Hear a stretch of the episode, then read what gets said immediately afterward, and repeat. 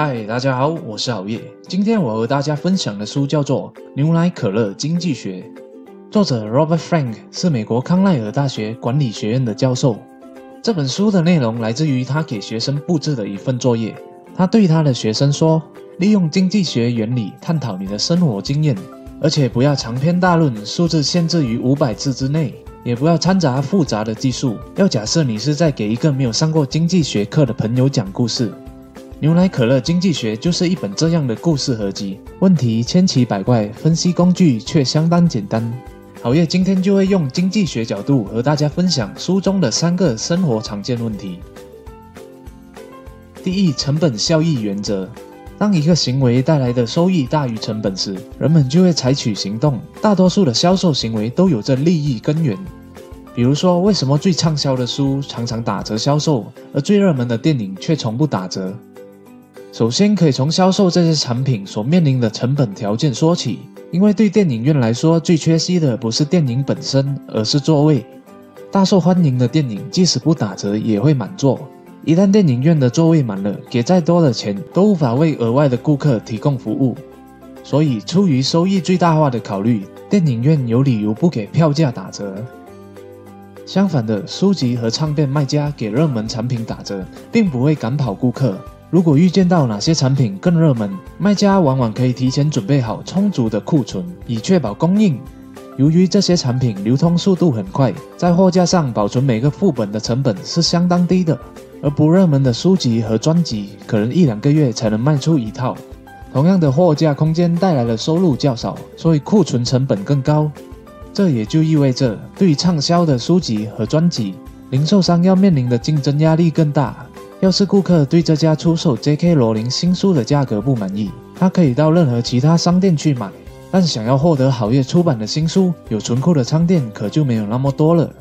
想要立即获得这本书的顾客，除了按照官方的标价付钱，似乎没有其他的方法可想了。最成功的书店会向顾客推荐不太流行但很有希望流行的新专辑或者新书。若没有这样的推荐，顾客或许根本不会注意到这些作品。因此，越是非畅销的新书，越需要见识广博的店员进行推荐。这部分人力成本自然要非畅销书籍来承担。畅销作品打折大，一部分原因在于他们贩卖成本更低。所以，下一次当你坐下来观看这本了不起的好业新书时，你购买它的价格可能比那些畅销书要贵得多，因为书店必须承担额外支出来聘用知识足够丰富的推销员。毕竟，只有这种员工才知道这本书或许合你的胃口。第二，机会成本。机会成本是指为了得到某种东西而要放弃其他机会可能产生的最大价值。比如说，小翔有一万元的资金，想要做一门生意，在夜市摆摊卖东西。假设其他条件都一样，卖鱼的话，一个月可以赚七万元；卖菜的话，一个月可以赚六万元。卖水果的话，一个月可以赚五万元。那么卖鱼的机会成本就是六万元，卖菜和卖水果的机会成本就是七万元。所以在做决定的时候，我们不仅仅要考虑到表面的成本，还要分析选择背后的机会成本。而且，成本这个概念不仅仅是指金钱，还包括人力、时间、风险等等。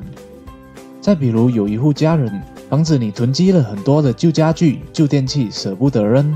放着这些东西看起来是节约，实际上是巨大的浪费。因为这些空间本可以放一些更新、更好用的东西，但他们却忽略了空间资源的机会成本。第三，职业发展前景，在西方国家的餐厅有一种现象，服务员的收入会比助理厨师还高，光是小费就是对方工资的好几倍。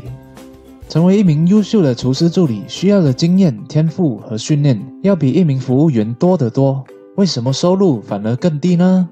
这是因为从事助理厨师这个职位所提供的训练和经验，是通往主厨的必经之路。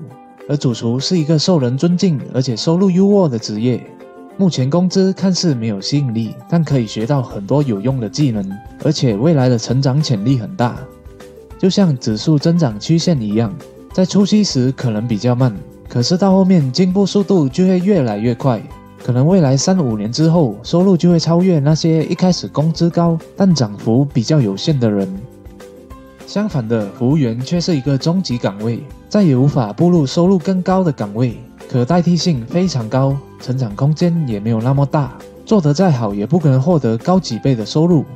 就像对数成长曲线，在初期的进步速度非常快，到后来越来越慢，最后几乎不再增长。所以我们在选择职业的时候，也要注意这一点。好业的一些朋友，高中或者大学毕业，出来社会工作就觉得工资很低，一心想要到奥地利亚去采水果，去做服务员，因为那边的工资可能是这边专业菜鸟的五六倍。这看起来开局顺利，风光无限，但不妨问问自己，三五年之后有了这些工作经验又如何？这就是今天好业和大家分享牛奶可乐经济学书中的使用技巧。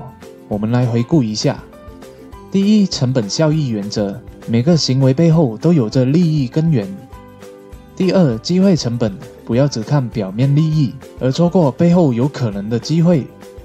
第三，职业发展前景，眼光放远一点，耐心经营指数增长的领域，不要被眼前的利益所蒙骗了。谢谢大家的观赏，如果你喜欢好业的影片的话，就请你给好业点赞鼓励鼓励，也别忘了点下旁边的小叮当，以便在第一时间收到通知哦。